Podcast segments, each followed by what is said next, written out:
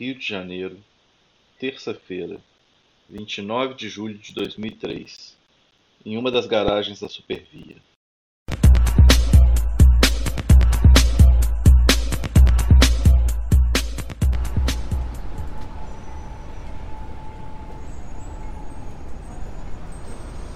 Sim, chefe, mas diga aí, qual é de mesmo do plano? Libera o doce aí. Paciência, irmão. É importante respeitarmos a cadeia de comando. Sem dúvida, nosso ducto saberá dividir a informação necessária para nosso triunfo. Porra nenhuma, maluco. Quem espera tempo ruim é jegue, rapaz. Que segredo da desgraça, rapaz. Oxe, eu não saí dessa desgraça dessa torre de marfim não pra ficar aqui coçando o saco. A gente tem que botar o pé na estrada, maluco. Botar essa porra pra frente aí, porra. Vamos botar pra descer aí, porra. Tem que brocar que a terra é fofa nesse caralho. A ansiedade nos leva ao erro. É preciso se controlar, controlar seus impulsos. Porra, de novo esse papo, toda hora. Quietos, irmãos. Turno sorri. Nossos agentes infiltrados nos trazem boas notícias. A mais ou menos uns 200 quilômetros, a Camarilla tem uma base, uma cidade mediana, é, Juiz de Fora. Lá a gente pode se estabelecer e crescer sem desrespeitar o território de nenhum irmão da Espada de Caim. Eu tenho uma cria, a Judite, que se infiltrou e ela disse que a cidade tem poucos membros de destaque, que é um príncipe pouco participativo, uma meia dúzia de membros que viram mais do que algumas décadas de noite, e pelo que ela diz, só uns quatro, no máximo cinco, que realmente representam um desafio. E a gente pode pegar eles separados. Mas juiz de fora? Minas? Você quer virar ser bispo de boi, meu irmão? Vai ser a paróquia dos Capial? Poder é poder, Tony. De Fora é uma cidade estratégica. Dali a gente pode expandir nossos domínios para o estado inteiro. Olha, chefe. Minas é bom, viu? Lá é, é terra de gente, é terra de gente boa, maluco. Acho legal lá. Mineiro, mineiro é povo. Mineiro é povo massa, né? Não é enjoado lá que, que nem os carioca não, nem metido a gás com água que nem os paulistas não. É, podia ser bem pior, né? Não é todo mundo que é baiano. mas, ô, ô, chefe, não é que eu esteja reclamando não, mas você já ouviu falar daquela história que quando a esmola é muita, o santo desconfia, né? Porque essa informação aí tá parecendo boa demais pra ser verdade, bicho. Né? É quente mesmo essa informação? chefe? Me diz aí. Olha, a Judite já tá lá infiltrada há mais de uma década. Ela conseguiu a confiança do tal do zelador.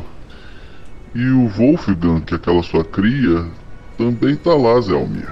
Tem alguns anos já. E as coisas que ele vem falando não são muito diferentes das coisas que ela falou, não. Então. É. Maluco, se liga, é. esse menino aí, ele é falador que sua peste. É chato como cabrunco, mas aí, vou te dizer. Ele não é de deixar furo não, viu? E aí? Quem é que mais que vai colar nessa aí? Até o momento, as Górgonas e o Arcano 15. Talvez o Peristil Rouge. Se a gente fizer um ataque coordenado, não tem nada para parar a gente. É um ou dois bandos atacando a reunião, um outro bando leva um, um tanto de cabeça de pá para atacar a capela dos feiticeiros e a gente vai pro território de caça do, do príncipe para caçar ele. Só que a gente precisa agir logo, porque a próxima reunião ela é em algumas semanas, no final de agosto. Precisamos então nos preparar. Não temos muito tempo, mas antes vamos renovar nosso vínculo de sangue.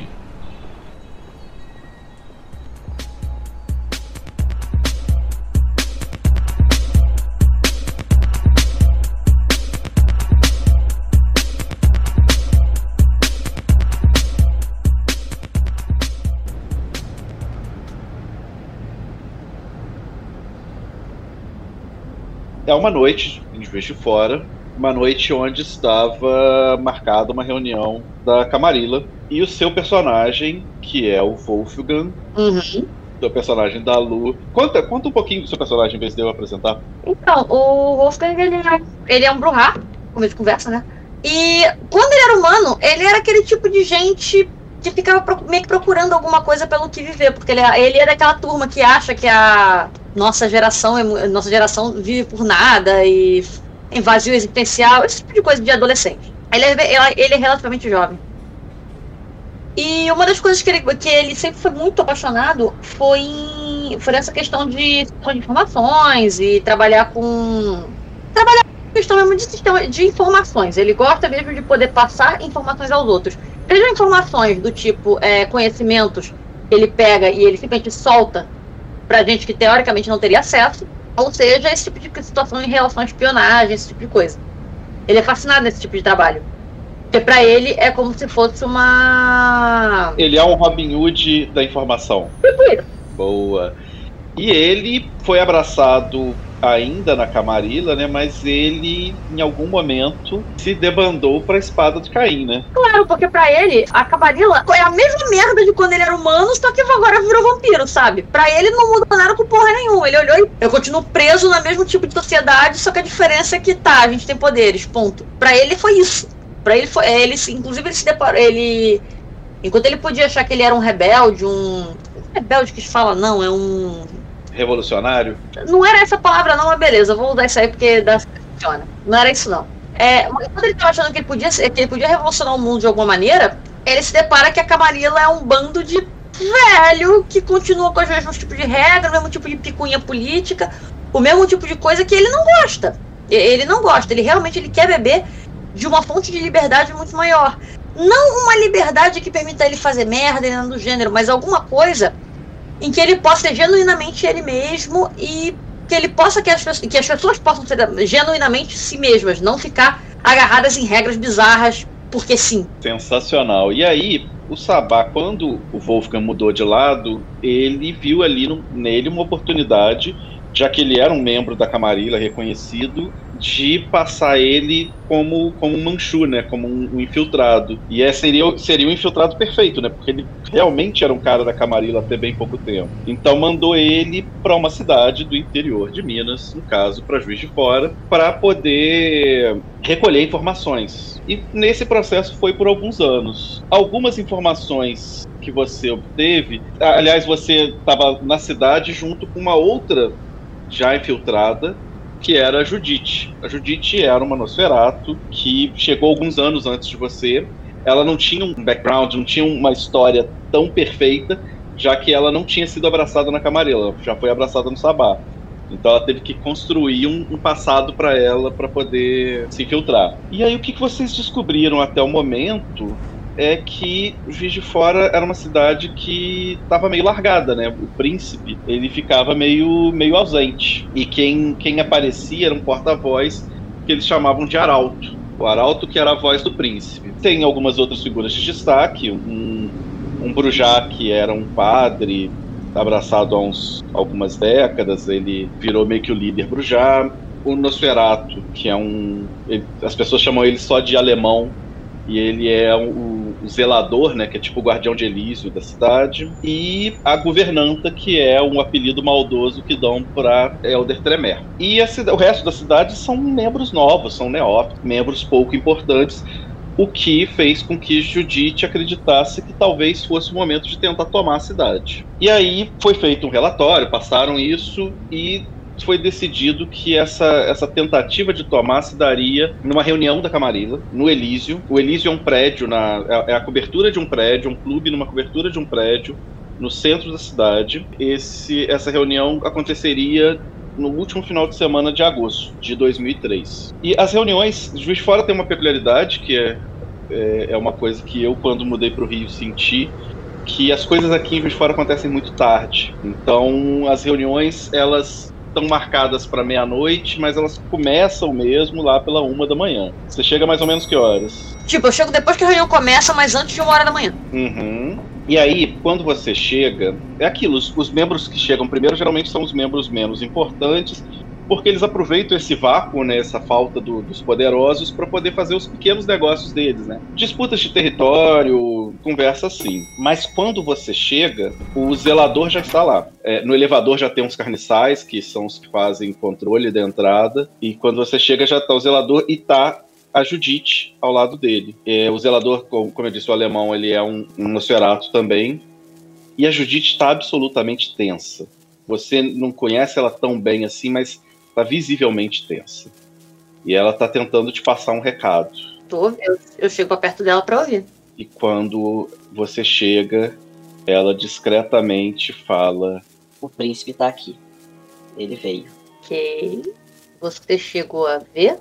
Eu estava auxiliando o zelador e a gente fez a preparação que o príncipe estaria aqui. Eu só vi de relance. Genial!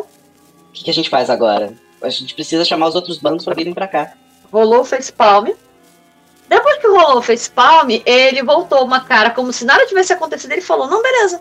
O que a gente vai fazer? Aborta tudo. Como é que a gente vai abortar um plano que vem sendo planejado há semanas e, e, como que a gente vai se comunicar com eles? Ele pega o celular e ele mandou uma mensagem pessoal: aborta tudo que deu merda.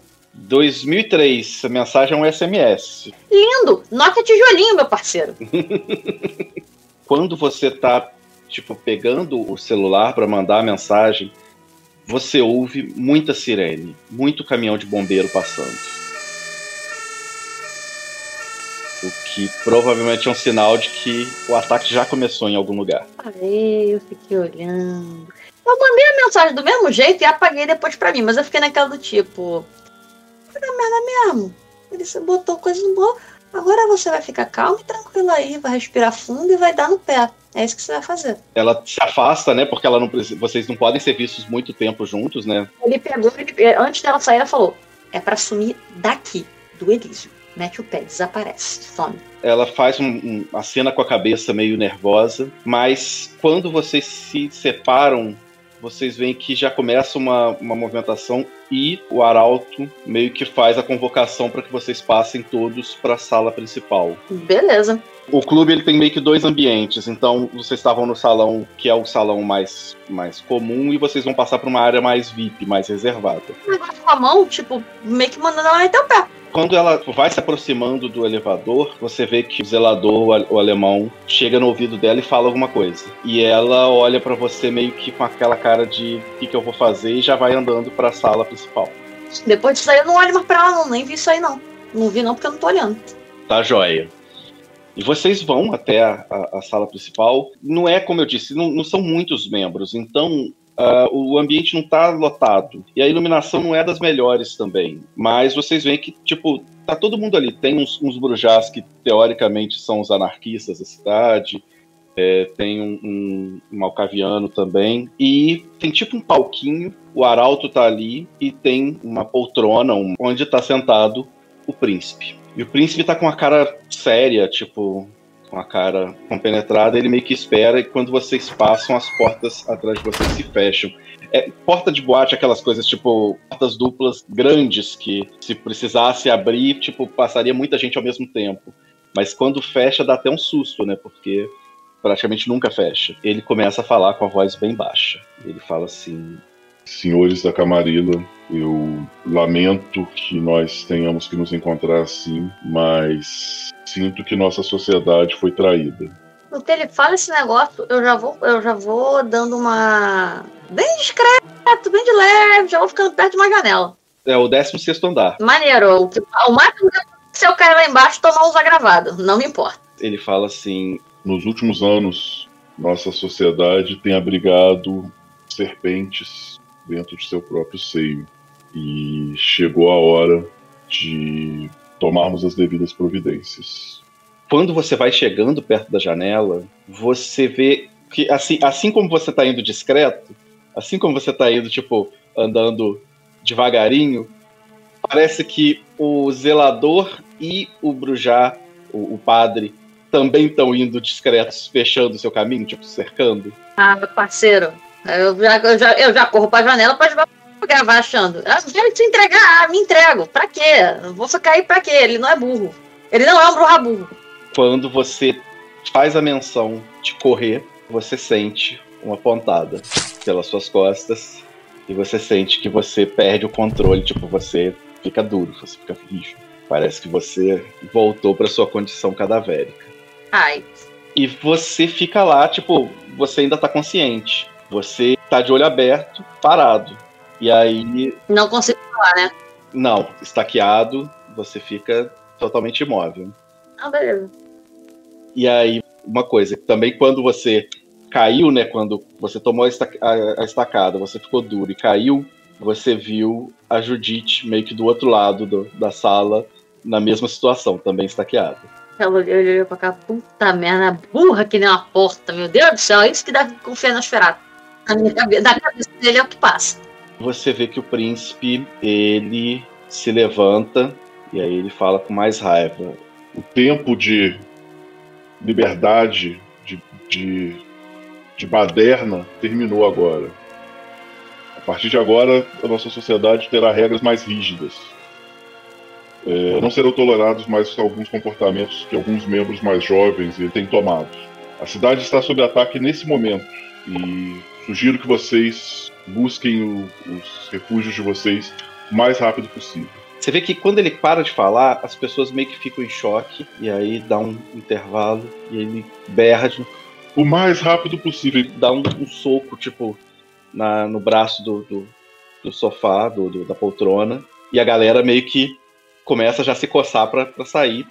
Fica só ele, o zelador, o Brujá mais velho, padre, e aí ele ele fala assim, é, a gente teve que sacrificar um pouco, a gente teve que cortar na nossa própria carne.